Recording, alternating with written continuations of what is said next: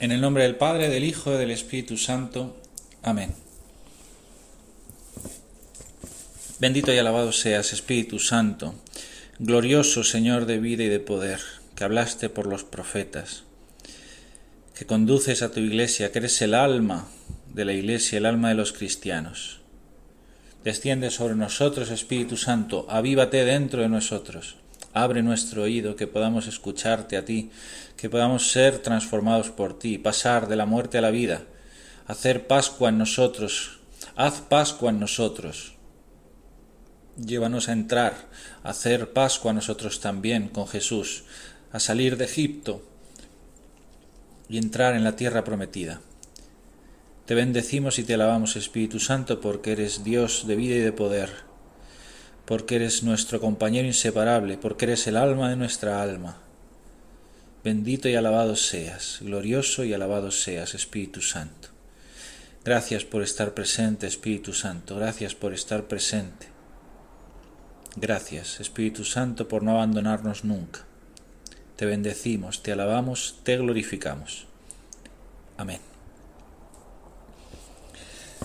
Pues bien, me gustaría hoy hacer una o pasar a hacer una breve, una breve reflexión sobre este Evangelio, que es un, un, trozo del Evangelio que a mí me tocó mucho desde el principio que, que, empezó mi conversión, allá por los 15 años, ahora tengo 38, a punto de cumplir 39, si no me equivoco, y, y este Evangelio me tocó muchísimo y me invitó a leer... Eh, me llevó a leer una encíclica del Papa San Juan Pablo II llamada Veritatis Splendor, que os animo a que podáis leerosla. Es una encíclica de carácter moral en el que el Papa pues aborda la cuestión de cómo de la moralidad, de, de lo que es bueno, lo que es malo, por qué es bueno, por qué es malo. Es una encíclica bastante interesante que yo os animo a ver, porque a mí me ayudó un montón y estoy seguro de que cualquiera de vosotros eh, os podría ayudar. No es, si yo la entendí, eh, cualquiera de vosotros puede hacerlo también. Pues bien, ¿por qué digo que me tocó mucho y por qué me sigue tocando este Evangelio? Pues porque este Evangelio, que normalmente se le conoce como el, el, joven rico, yo me identifico mucho con él. ¿no? Me doy cuenta de que yo soy este joven eh, que tantas veces he buscado a Jesús, a veces incluso sin saber que estaba buscando a Jesús. Pues yo no he sido cristiano toda mi vida, pero sé que toda mi vida he estado buscando a Jesús, porque toda mi vida he estado buscando ser feliz, ser feliz, con una vida con sentido, sabiendo por qué hago las cosas, para qué vivo, a dónde voy, a dónde va destinada mi vida. Claro que antes pues la buscaba en otras cosas porque nunca me habían hablado de Jesús, pero cuando me hablaron de Jesús empecé a buscarle a él. Y al buscarle a él pues muchas veces erraba el blanco. En el griego la palabra eh, pecador eh, se dice jamartolos y, literalmente es como el que hierra en el, en el, el que hierra en el blanco, ¿no? El que se equivoca, el que ha tirado hacia el blanco pero ha ido a otro lado, ¿no? Porque tantas veces nosotros pensamos eh, pecador como, como un ser malvado, yo que sé, egoísta, pero tantas veces el pecador es una persona traumatizada, que busca ser feliz, lo que pasa que no sabe dónde buscarlo, es engañado, a veces con culpa propia y otras veces no, tan, no con tanta culpa, y hierra en el blanco y se equivoca. Porque al final cuando nosotros pecamos, en el fondo lo que buscamos es ser feliz. Es decir, queremos buscar a Jesucristo, lo que pasa es que lo estamos buscando en el lugar equivocado. Y por eso Jesucristo tiene que venir a ayudarnos. Pues bien, este, este joven rico yo me veo que tantas veces soy yo, que corro a Jesús a preguntarle qué tengo que hacer para ser heredero de vida eterna, para tener en herencia vida eterna. Pero hay una cosa que a mí me llama mucho la atención y, y por la que me identifico, y es que este, este chico a Jesús le llama maestro bueno. ¿Cuántas veces le he llamado yo a Jesús maestro bueno? O filósofo bueno. O consejero. O ideología buena. no he reconocido que Jesús es Dios, que Él no es un maestro más, como lo puede ser Buda, Confucio, Gandhi. Jesús no es una persona para que cojamos algo de lo que ha dicho, lo mezclemos con algo de lo que dijo otro y nos, vayamos haciendo nuestra propia filosofía. Jesús no ha venido a darnos una filosofía eh, como tal. Jesús es Dios. Por tanto, sus palabras son absolutas. Absolutas. No hay un proceso en el que nosotros debamos escuchar las palabras de Jesús, traducirlas a lo que a nosotros nos apetece y quedarnos con, que más nos quedarnos con lo que más nos guste. No, las palabras de Jesús son absolutas. O las coges o las dejas. A Jesús no se le puede coger la mitad de él. Él quiere que, que le cojamos entero. Jesús es Dios, la Virgen María cuando nos dice haced lo que, es lo que Él os diga, no nos está diciendo haced lo que Él os diga y a vosotros os apetezca, y a vosotros os parezca bien, sino haced lo que Él os diga, todo lo que Él os diga, no solo un, poquito, ¿no? Y esto es muy importante, porque Jesús le contesta a este joven y a mí me, me, ha contestado tantas veces, y me imagino que a ti, si te haces esta pregunta o le haces esta pregunta, o tienes esta relación con Jesús de, como de maestro, dice, ¿por qué me llamas bueno? Nadie es bueno, sino solo Dios. Yo no soy teólogo ni soy exegeta, pero a mí esta frase en su momento me tocó muchísimo, porque eh, yo me sentí interpelado por Jesucristo, que me decía, ¿por qué me llamas bueno? Si bueno solo es Dios. ¿Acaso crees que yo soy Dios? ¿Y por eso me llamas bueno? Me invitaba este Evangelio y me sigue invitando hoy a reconocer en Cristo a Dios, no solo un maestro, sino a Dios mismo.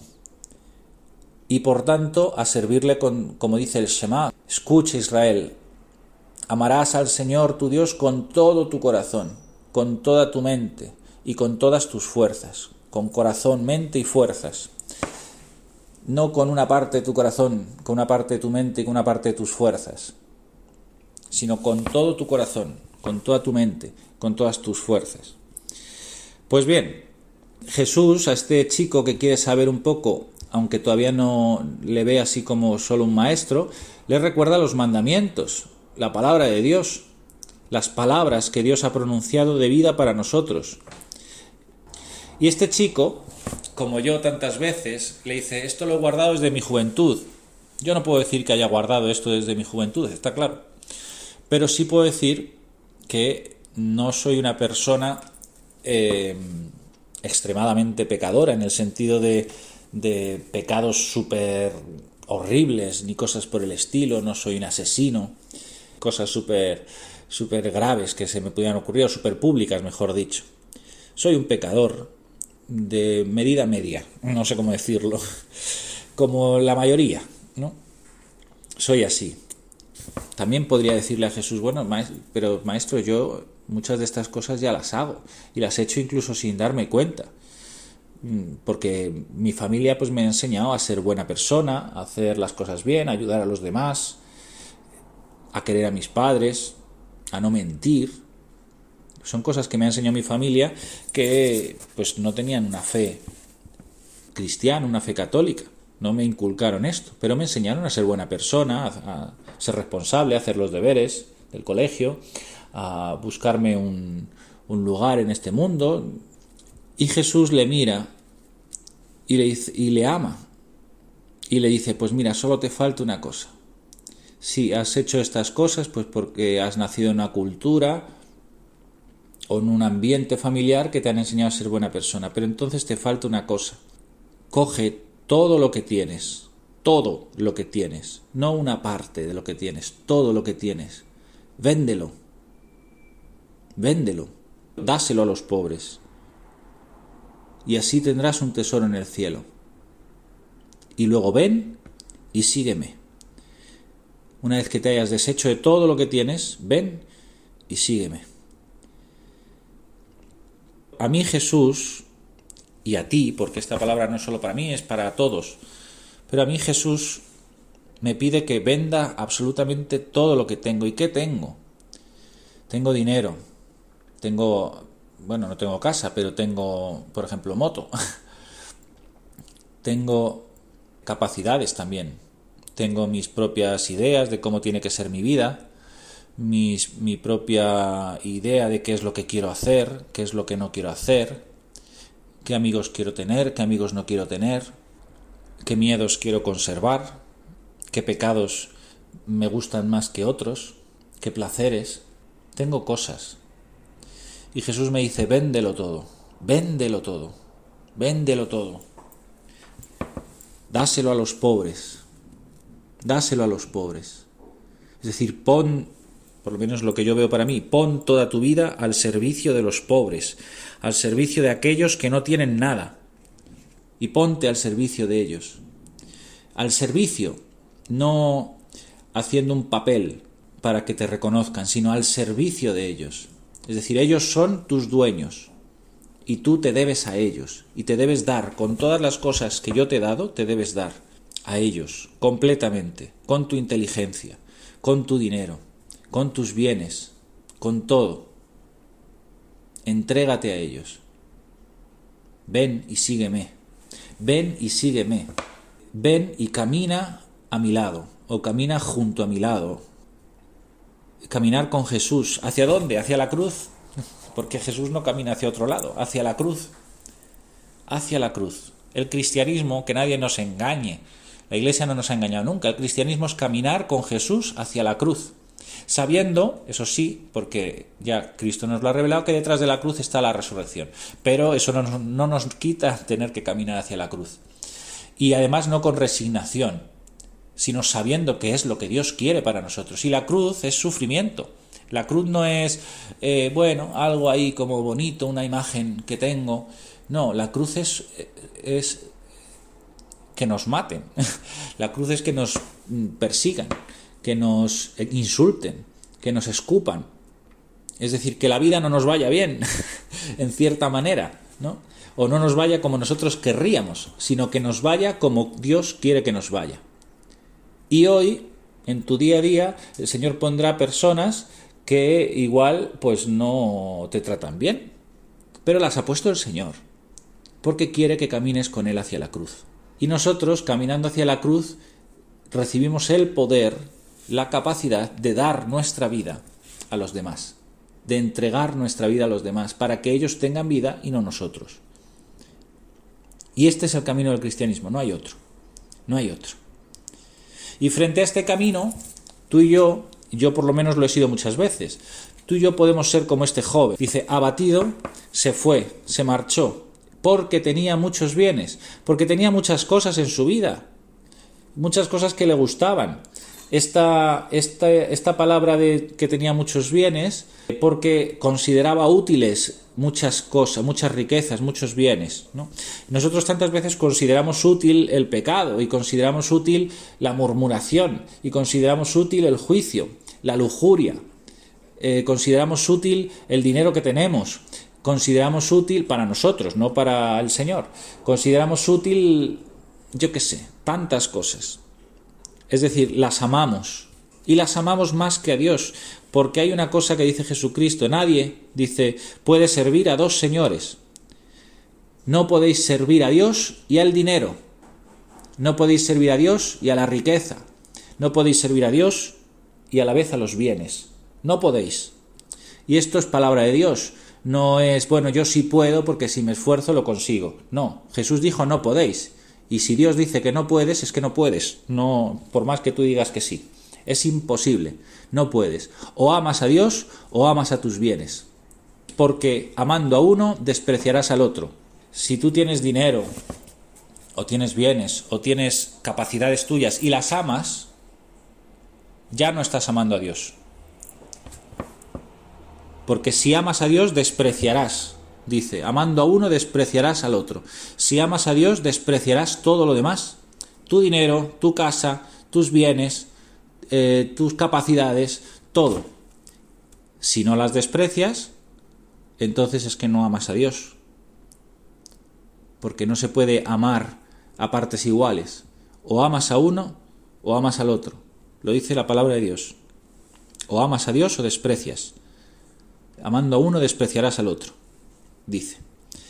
Pues bien, este joven se va y yo tantas veces me voy de la presencia de Dios porque al final digo, pero si es que me da más placer lo que ya conozco.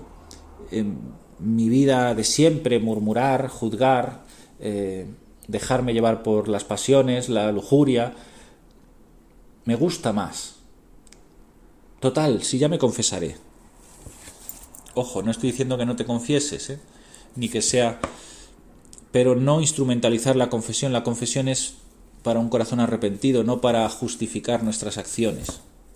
No para justificar nuestras acciones, de decir, bueno, no aguanto más, ya me confesaré después. Ahora, de momento, caigo. Cuidado, porque eso es un juego peligroso, un juego peligroso. Por eso dice Jesucristo, es, es, imposible que un rico entre en el reino de los cielos. Nosotros que tenemos esta mentalidad tan comunista, pensamos en los ricos solo en la gente rica, la gente que nosotros, la clase, ¿no? Rica. Eh, pero para Jesucristo él no era comunista, a él eso le da igual. Los ricos, los que tienen bienes, los que tienen riqueza, los que tienen cosas que se quieren conservar, los que aman, los que aman o intentan amar a partes iguales a Dios y a sus bienes, es imposible que entren en el reino de los cielos. Pues bien, aún así, tú hoy puedes verte eh, que todavía amas tu riqueza o que amas tus bienes, como yo tantas veces. Pero hay una promesa. Siempre todo evangelio contiene una promesa. Y la promesa de Jesús se realiza, se realiza. Y lo único que necesita para realizarse es que creas que es cierta. No que la, que la hagas tú, sino que creas que es cierta a pesar de que todo lo demás te diga no, no es cierta. Que no pierdas tu confianza, la fe, pisteos, la confianza en la promesa de Dios. ¿Y cuál es esta promesa? La que le dice a sus apóstoles.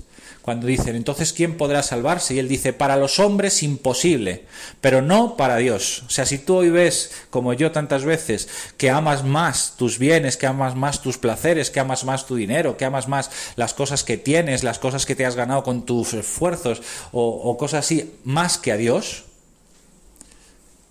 no te desanimes, porque lo que para ti es imposible, para Dios no. Dios puede hacerte amarle con todo el corazón, con toda tu mente, con todas tus fuerzas. Lo único que necesita es que creas y que no pierdas la confianza en que puede hacer, en que él puede hacerlo. Si no pierdes esa confianza, a pesar de tus pecados, a pesar de tu debilidad, a pesar de tu incapacidad, Dios será se mostrará con poder y te hará amarle con todo el corazón, con toda tu mente, con todas tus fuerzas, si no pierdes esa confianza. Y dice Jesucristo, yo os aseguro, el que invierte, el que deja todo a Jesucristo, en Jesucristo, y lo entrega todo por ir detrás de Él, ¿eh? ya en esta vida recibe, recibe el ciento por uno recibe el ciento por uno. Yo tengo esta experiencia de haber entregado mis bienes al Señor y recibir el ciento por uno. Y pasar por momentos en los que a lo mejor no he tenido nada de dinero y ver cómo Dios sale garante. Y dije, porque yo te prometí el ciento por uno y de pronto aparece dinero para pagar casi milagrosamente o lo que sea y no te dejaré sin nada. ¿Por qué? Porque tú diste la cara por mí, porque tú me entregaste todo. Y esto yo tengo esa experiencia. Y tengo experiencia de ver cómo Dios ha salido garante después de forma milagrosa, de forma totalmente inexplicable. Dice, pero con persecución, para romper esta teoría de la retribución, con persecución. Tendrás sufrimiento porque el sufrimiento es algo que Dios eh, quiere si quieres parecerte a Cristo, porque lo quiso para Él. ¿Cómo no lo va a querer para nosotros? Si quiere hacernos igual que Él, igual que Cristo. Pero en la vida, pero en la vida del mundo futuro tendrás vida eterna. Vivirás con Cristo porque serás una sola carne con Él. Una sola carne con Él. Y dice al final, muchos primeros eran últimos y muchos últimos primeros. No te pongas tú el primero y después Cristo. Porque si te pones tú el primero y después a Dios y después a Cristo, acabarás siendo el último. Si te pones el último ahora y sigues a Cristo y le pones a Él el primero, entonces en la vida futura serás el primero, porque quedarás unido completamente a Jesucristo, una sola carne con Él, y serás el primero, el heredero, el primogénito, ¿no? Como dice, como dice entre muchos hermanos, unidos a Cristo. Que esta es nuestra vida, ser cristiano, estar unido a Cristo, estar unido a Cristo, ser una cosa, una sola cosa con Él. Pues te bendigo, Señor, y te alabo. Y te pido, Señor, que de lo que en esta reflexión venga de ti, lo hagas llegar a los hermanos y les puedas salvar en el día de hoy. Les puedas cambiar el corazón, vivir por y para ti, solo por y para ti, sin preocuparse de nada más, ni de casas, ni de padres, ni de hermanos, ni de hijos, ni de bienes, ni de nada. Todo para ti, todo para ti, Jesucristo. Todo para ti, Jesucristo. Solo queremos ser una sola carne contigo. Haznos una sola carne contigo por el Espíritu Santo y por intercesión de nuestra Madre María Santísima. Amén.